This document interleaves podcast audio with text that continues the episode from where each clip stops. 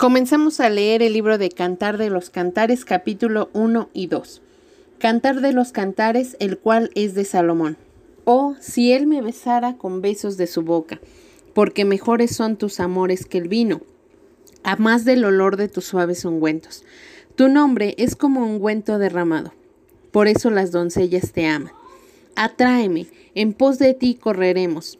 El rey me ha metido en sus cámaras, nos gozaremos y alegraremos en ti. Nos acordaremos de tus amores más que del vino. Con razón te aman. Morena soy, oh hijas de Jerusalén, pero codiciable, como las tiendas de Cedar, como las cortinas de Salomón. No reparéis en que soy morena, porque el sol me miró. Los hijos de mi madre se airaron contra mí, me pusieron a guardar las viñas, y mi viña, que era mía, no guardé. Hazme saber, oh tú, a quién ama mi alma. ¿Dónde apacientas? ¿Dónde cesteas al mediodía? Pues, ¿por qué había de estar yo como errante junto a los rebaños de tus compañeros? Si tú no lo sabes, oh hermosa entre las mujeres, ve, sigue las hueñas del rebaño y apacienta tus gabritas junto a las cabañas de los pastores. A yegua de los carros de Faraón te he comparado, amiga mía. Hermosas son tus mejillas entre los pendientes, tu cuello entre los collares. Zarcillos de oro te haremos, tachonados de plata. Mientras el rey estaba en su reclinatorio, Minardo dio su olor. Mi amado es para mí un manojito de mirra que reposa entre mis pechos. Racimo de flores de aleña en las viñas de Engadi es para mí mi amado. He aquí que tú eres hermosa, amiga mía, he aquí que eres bella, tus ojos son como palomas. He aquí que tú eres hermoso, amado mío y dulce, nuestro lecho es de flores. Las vigas de nuestra casa son de cedro y de ciprés los artesonados. Yo soy la rosa de Sarón y el lirio de los valles. Como el lirio entre los espinos, así es mi amiga entre las doncellas. Como el manzano entre los árboles silvestres, así es mi amado entre los jóvenes. Bajo la sombra del deseado me senté y su fruto fue dulce a mi paladar.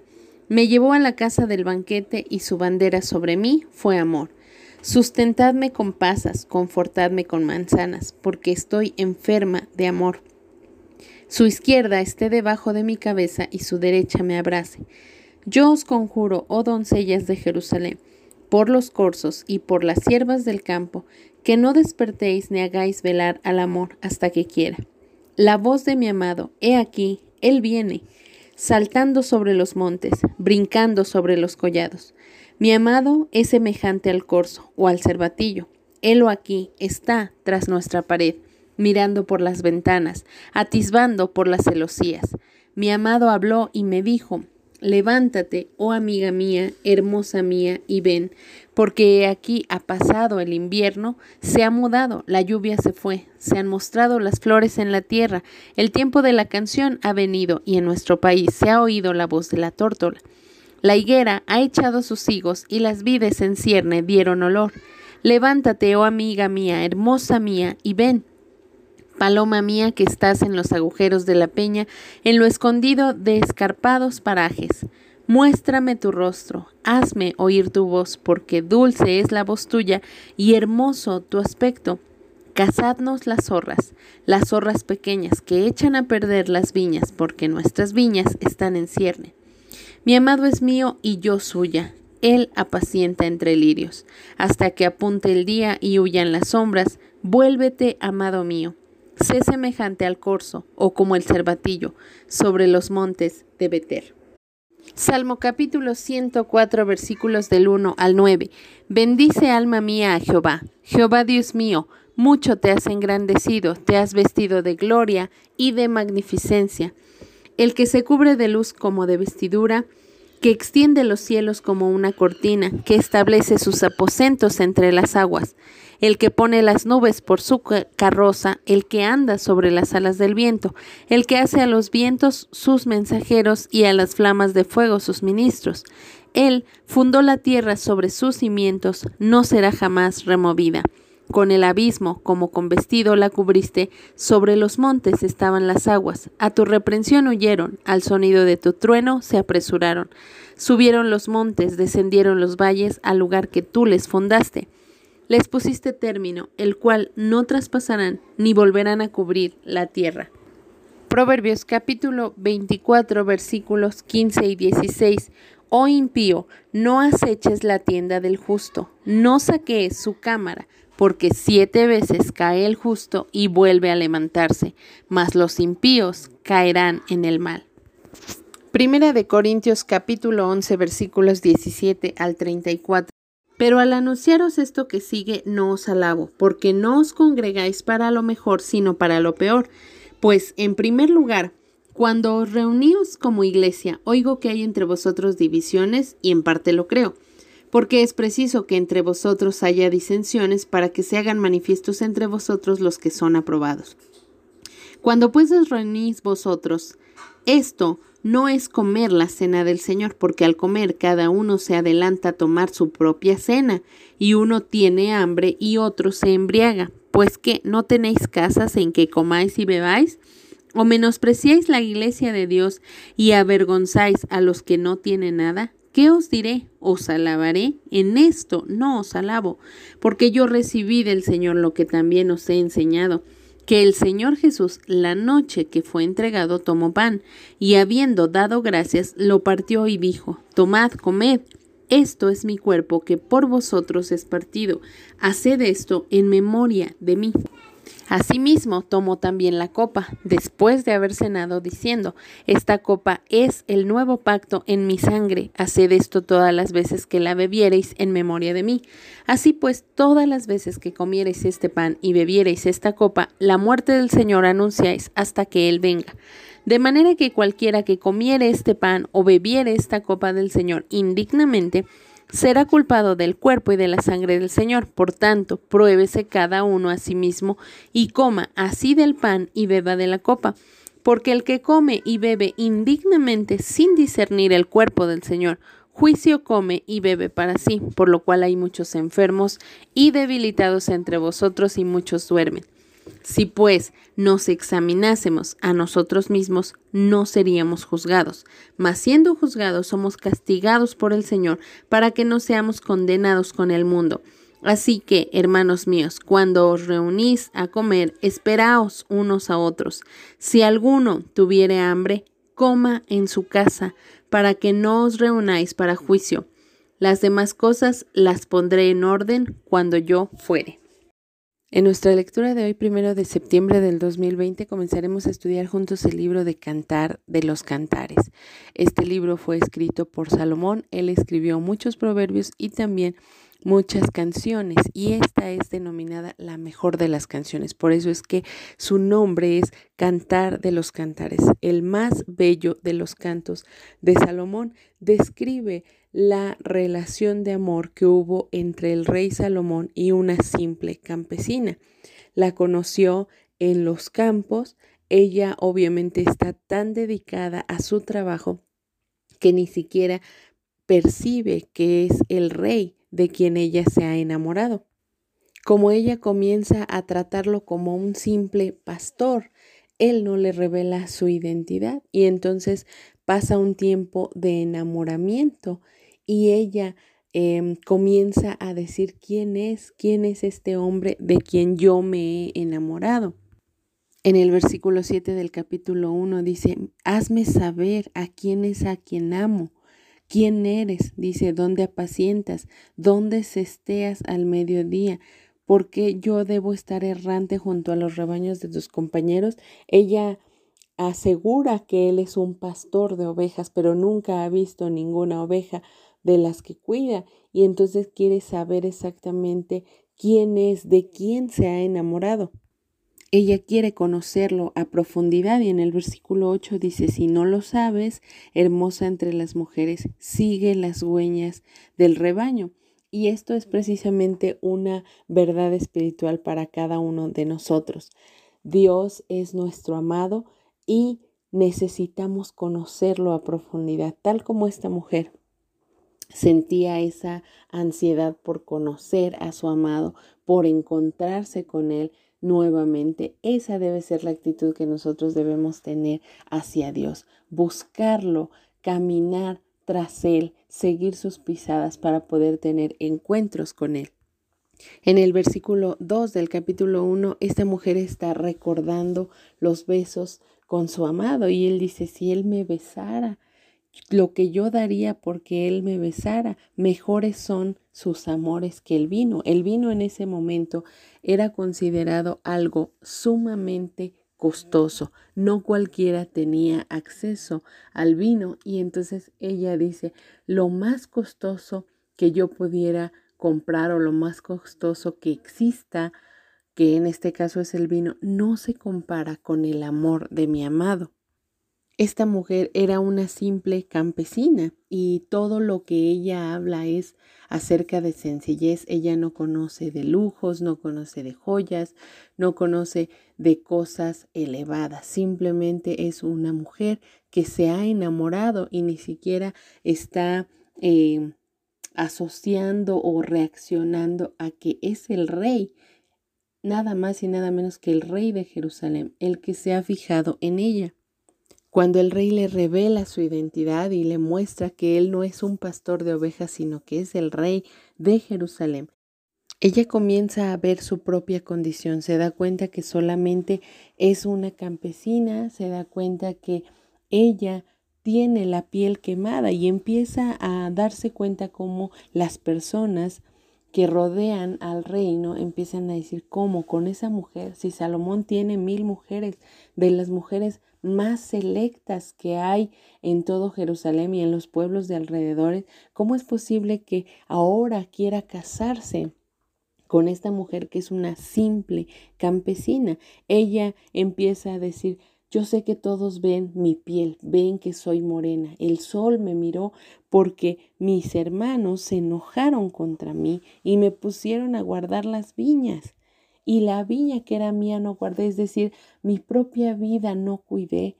No cuidé mi piel, no cuidé el, el poder protegerme del sol por estar haciendo lo que me pusieron a hacer.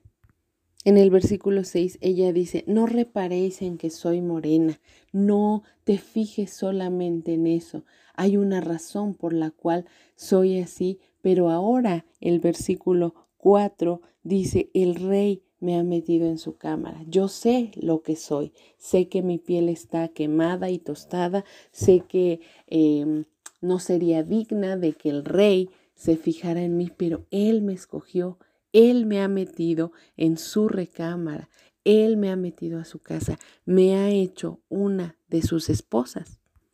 En el versículo 9, eh, Salomón la compara con una yegua de los carros de Faraón. En ese momento, los caballos de Faraón eran los más caros. En Egipto los entrenaban para poder eh, ser domados y poder llevar la carroza de los reyes. Este era un artículo muy costoso, solo un rey podía comprarlo. Estos animales eh, entrenados eran dignos de admirar, eran disciplinados porque eh, corrían a la batalla, pero tenían cuidado de, de, lo que llevaban. Llevaban nada más y nada menos que a los reyes y a los faraones, por eso eran un artículo bastante valioso. Y eh, Salomón, que era un admirador de los caballos, ve a esta mujer y dice, yo veo en ti a eso, veo en ti algo sumamente valioso. ¿Qué es lo que veía Salomón en la vida de esta mujer? Nada más y nada menos que la presencia de Dios.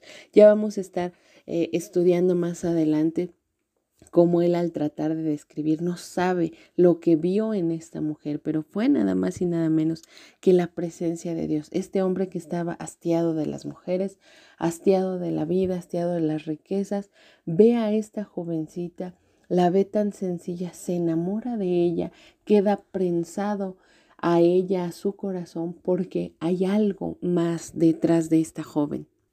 Salomón comienza a descubrir, hermosas son tus mejillas entre los pendientes y tu cuello entre los collares. Obviamente ella no tenía ninguno de estos em, artefactos, ninguna de estas alhajas ahí en el campo, ¿no? Ella estaba eh, cuidando ovejas, es lo único que ella hacía, cuidando viñas. Entonces, eh, Salomón la ve no como lo que es, sino como lo que va a ser después del trato del rey sobre su vida. Y esto es hermoso para la aplicación hacia nosotros.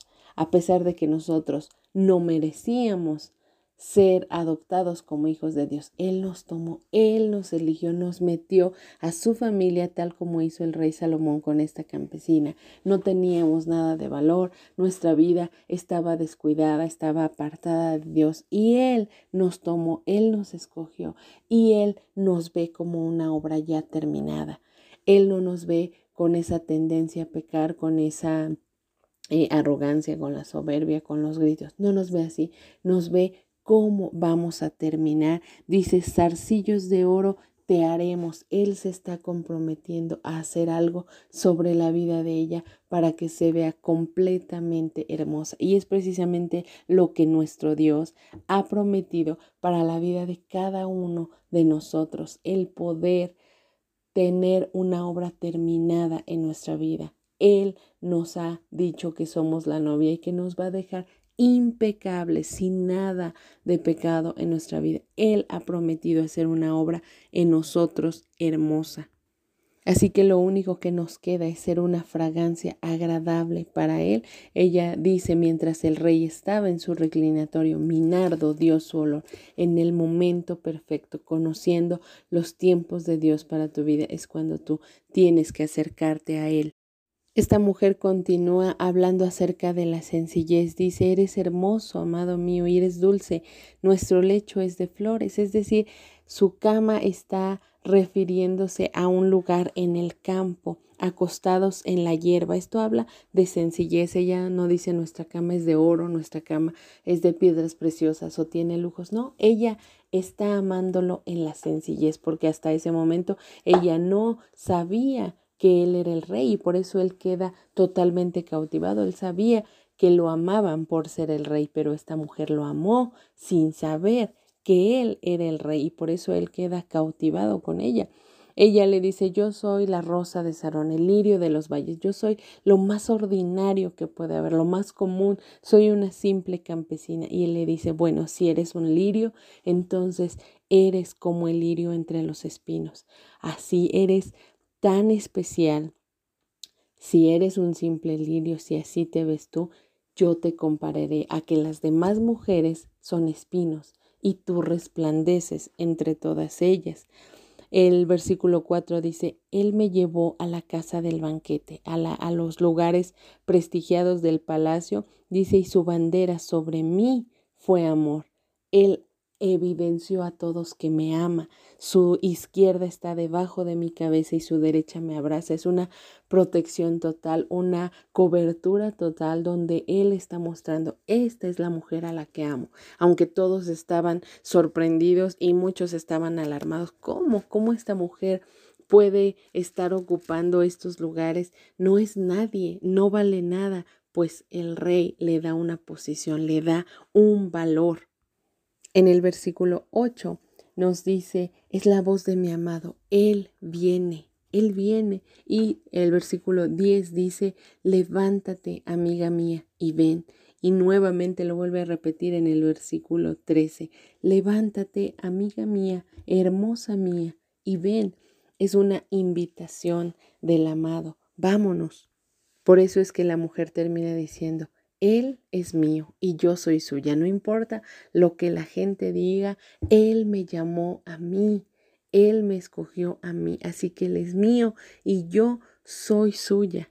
Y precisamente esto podemos aplicarlo a nuestra vida. Nosotros no éramos nadie, pero Dios nos eligió. Somos alguien que no merecía estar en el palacio del rey, que no había ni siquiera la más mínima oportunidad de poder llegar, pero nos tenemos que dar cuenta que Salomón salió de su palacio para ir a los campos y ahí la tomó. Lo mismo hizo nuestro buen Jesucristo. Dejó su trono de gloria y vino a este mundo vil a buscarnos y nos escogió, nos hizo un llamamiento para llevarnos con Él a esa buena vida. Él promete hacer una obra en nosotros que será perfecta. Lo que Él ha comenzado lo va a terminar. Nos está dando un lugar, nos está dando cobertura total. Él ha evidenciado su amor en la cruz. es la prueba más grande que tú tienes de que Él te ama. Hay tantas películas que se han hecho sobre esta historia donde un rey se enamora de una simple campesina y a veces creemos que, es algo de la ficción que solo pasa en las películas. Pero esta historia sucedió exactamente contigo y conmigo. El rey decidió dejar su trono para venir a buscarnos. Así que es una gran bendición ocupar el lugar que Él nos da. Nos ha puesto como un tesoro especial, nos ha dado un lugar, nos ha dado una identidad, seguridad en Él, porque nadie más que Él puede hacerlo. Él es el Rey. Este libro de cantares muestra la relación que hay entre el amado y la mujer que Él escogió, y es la relación que existe entre nuestro Dios y el pueblo al que Él escogió. Así que disfrutemos el hecho de sentirnos amados por el Rey. Que el Dios te bendiga.